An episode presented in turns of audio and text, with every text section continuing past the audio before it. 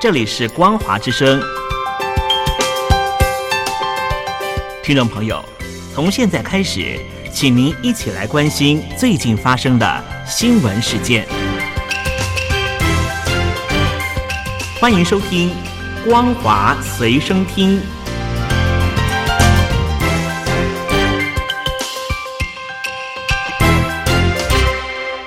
机旁的听众朋友，你好，欢迎收听《光华随身听》，我是嘉玲。我们来关心最近发生的新闻。中共二零二一年对台工作会议十八日在北京闭幕。中共中央对台领导小组副组长、大陆全国政协主席汪洋在会中强调，支持台商参与“十四五”规划，并表示实汉事始终在我们大陆这边。汪洋还首次提及要打破民进党当局对两岸交流合作的限制阻挠。中共对台工作会议一年举行一次，是大陆涉台系统最重要的年度会议。会中探讨当前台海局势、部署新一年对台工作等。汪洋表示，二零二零年是对台工作极不寻常的一年。当今世界正经历百年未有的大变局，台海形势仍然严峻复杂，对台工作面临的机遇和挑战都有新的变化。会议十七日到十八日在北京举行，由中共中央外事办主任杨洁篪主持，中台办主任刘捷一做工作报告，中共党政军和各地涉台系统人员出席。中华民国陆委会十八日晚上表示，注意到中共借由这个会议重申对台主张，开展反独融合及促统年度工作。陆委会认为，中共对台政策为面对两岸现实，也忽视台湾主流民意，不认同其片面设定否定中华民国国家主权的政治框架，呼吁中共当局本于尊重、善意理解的态度，不设前提进行两岸建设性对话交流。大陆国家统计局十八日公布去年全年经济数据，去年大陆国内生产总值 GDP 首度超过一百兆元人民币，年增百分之二点三，比国际货币基金组织预期的百分之一点九还要高。去年在新冠肺炎疫情冲击之下，各国经济遭遇严重打击。不过，中国大陆去年 GDP 总量超过一百零一兆元，是全球唯一经济正增长的主要经济体。分季度来看，去年第一季比上一年同期下降百分之六点八，第二季增长百分之三点二，第三季增长百分之四点九，第四季增长百分之六点五。大陆国家统计局长宁吉泽表示，二零零零年大陆经济总量到十兆元，二零二零年突破一百兆元，二十年内大陆经济总量规模扩大到十倍。经折算，二零二零年大陆国内生产总值相当十四点七兆美元左右，稳居世界第二，占世界经济比重预计达到百分之十七左右。在个人统计部分，二零二零年人均国内生产总值连续两年超过一万美元，稳居中等偏上收入国家行列，与高收入国家发展的差距继续缩小。在扣除价格因素，实际增长百分之二点一，居民收入增长与经济增长基本同步，实现大陆城乡居民人均收入比二零二零年翻一倍。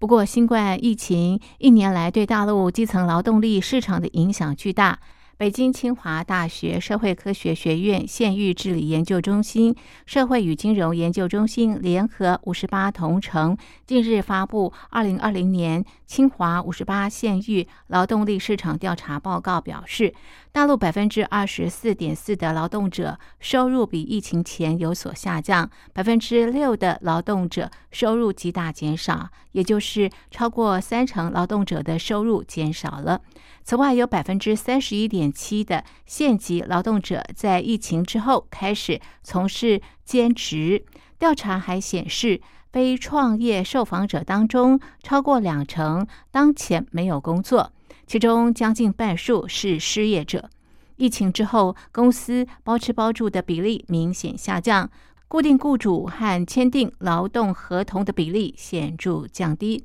更换工作的比例则是显著的提高。这显示劳动者的工作稳定性有所下降。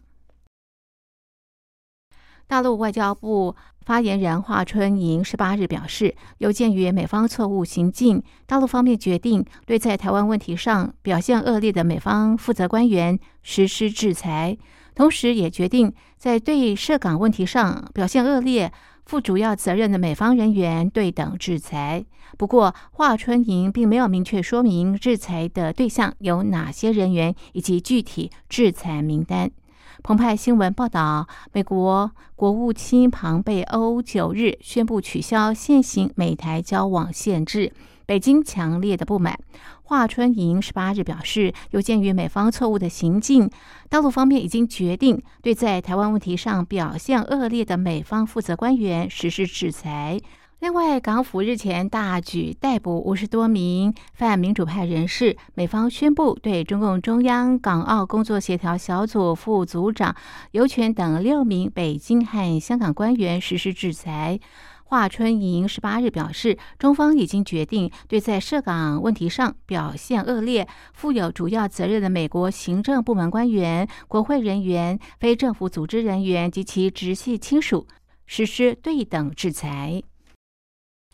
美国新冠肺炎染疫死亡人数即将突破四十万人。即将接任联邦疾病防治中心主任的瓦伦斯基预测，到二月中旬，美国染疫死亡将达到五十万人。多位公卫专家和历史学者抨击，川普政府难辞其咎，是让美国疫情失控的一大凶手。波士顿大学教授瓦伦批评，可以说，川普的手上沾着鲜血。瓦伦抨击川普明知疫情威胁，却未采取应有的行动对应。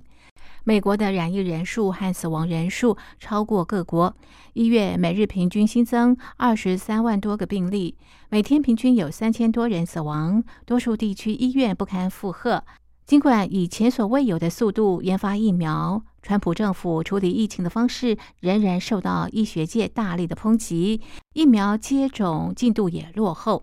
此外，美国也正面临英国变种病毒的威胁。联邦疾病防治中心预测，英国变种病毒可能在三月成为美国的主要感染源。洛杉矶近来发现英国变种病毒的首例，并且已经成为全美第一个确诊破一百万例的郡县。加州现在是疫情重灾区，医疗照护单位超负荷。某些医院不得不在户外搭建紧急棚位为病人治疗。美国有线电视新闻网报道，消息人士透露，美国总统川普准备在任内最后一个整天，也就是十九日，为大约一百人特赦或减刑，但是将不包括川普自己。知情人士说，白宫十七日开会决定最终的特赦名单。纽约时报报道，随着川普卸任日越来越近，他的一些盟友开始当起说客，向财力雄厚的重罪犯或重罪犯的朋友收钱，以说服川普特赦或减刑。当川普扭转大选结果的手段显然用尽时，游说川普特赦的风气变得极为盛行。说客托曼曾经担任联邦检察官，目前负责就特赦和减刑向白宫提建议。他最近几周至少收取数万美元，以说服川普特赦三人。一些法律学者和特赦律师对川普阵营用特赦赚钱不以为然。玛格丽特·罗弗，一九九零到一九九七年。担任联邦司法部特赦检察官，他说：“这种私下官说的特权体系，让几百个依司法部规定排队申请特赦的普通人失去被政府考虑特赦的机会，并偏离了长久以来让申请特赦程序看来公平的努力。”以上是本节的光华随身听，谢谢您的收听，我是嘉玲，我们下次见。